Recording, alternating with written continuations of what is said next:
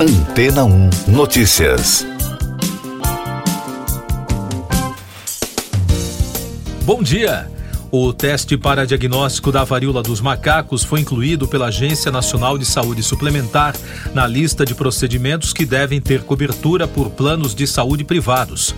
A monkeypox é endêmica em regiões da África e se tornou uma recente preocupação sanitária, devido à disseminação por diversos países desde o mês de maio. No Brasil, já foram registrados 7.019 casos e duas mortes, segundo dados do Ministério da Saúde. Conforme a resolução normativa, os planos deverão cobrir os testes dos beneficiários que apresentarem indicação médica. Segundo nota divulgada pela ANS, a incorporação do teste faz parte do processo dinâmico de revisão do rol, que já foi modificado 12 vezes em 2022, garantindo a cobertura obrigatória de 11 procedimentos e 20 medicamentos. A inclusão do exame complementar na lista de coberturas obrigatórias foi feita de forma extraordinária diante do cenário da doença que atualmente põe o Brasil entre os seis países com maior número de casos confirmados em todo o mundo, afirma o texto divulgado. Segundo os especialistas, há duas cepas da varíola dos macacos. A mais perigosa, que tem uma taxa de letalidade de até 10%, é endêmica na região da Bacia do Congo. A outra, que tem uma taxa de 1 a 3%, é endêmica na África Ocidental e é a que tem sido detectada em outros países.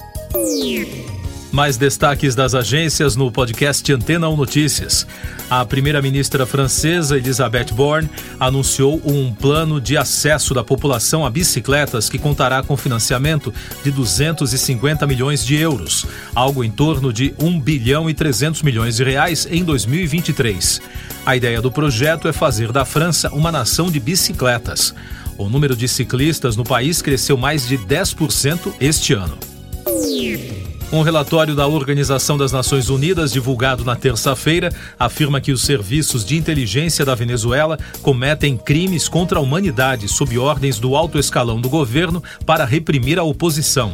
Em entrevista coletiva, Marta Valinhas, presidente da Missão Internacional Independente das Nações Unidas para a Venezuela, ressaltou que esse plano foi orquestrado no nível político mais alto, liderado pelo presidente Nicolás Maduro.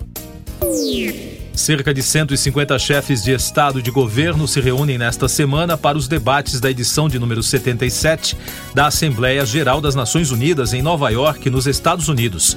Esta é a primeira vez que os participantes se reunirão pessoalmente desde o início da pandemia de Covid-19. Por tradição diplomática, o presidente brasileiro Jair Bolsonaro fez o primeiro discurso de abertura da Assembleia na terça-feira.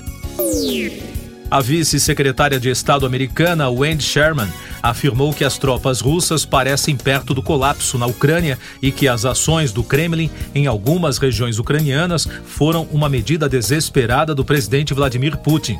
Em entrevista à MCNBC, Sherman disse haver preocupações de que Putin usará tipos de armas de guerra que ele não deveria.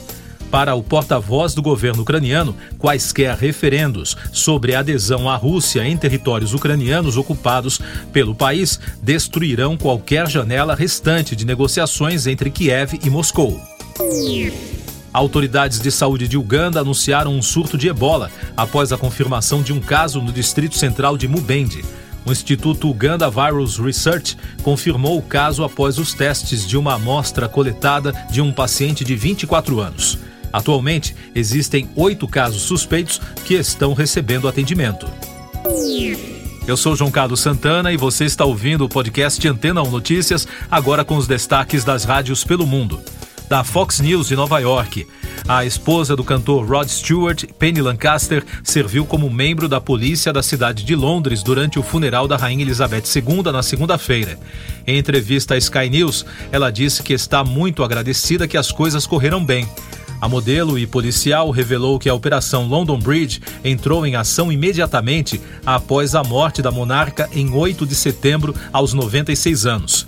A inglesa é policial especial da Polícia de Londres desde que completou seu treinamento no ano passado.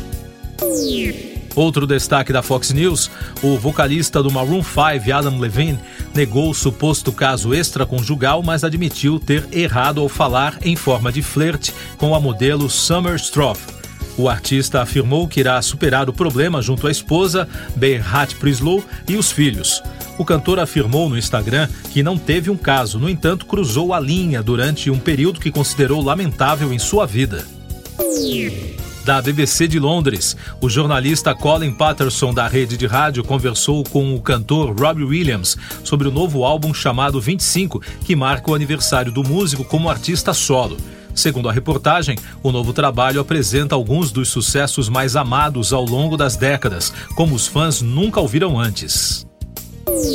E da Capital FM, também de Londres, a rádio britânica reuniu todas as informações sobre Midnights, o novo álbum da cantora Taylor Swift previsto para sair no dia 21 de outubro. Ela fez o anúncio do lançamento de surpresa. Swift disse que o repertório é uma coleção de músicas escritas no meio da noite, uma jornada através de terrores e bons sonhos. A reportagem informa que o álbum terá um lado A e um lado B. O primeiro com seis faixas e o segundo tem sete, somando 13, o número da sorte de Taylor.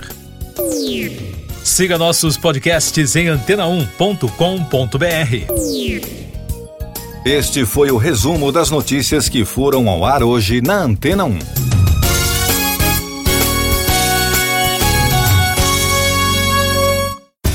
Depois de tanto conteúdo legal, que tal se hidratar com água rocha branca? O consumo regular de água durante o dia traz benefícios para a saúde, como, por exemplo, manter a pele bonita e hidratada. Rocha Branca, da fonte direto para sua casa. Depois de tanto conteúdo legal, que tal se hidratar com água rocha branca? O consumo regular de água durante o dia traz benefícios para a saúde, como, por exemplo, manter a pele bonita e hidratada. Rocha Branca, da fonte direto para sua casa.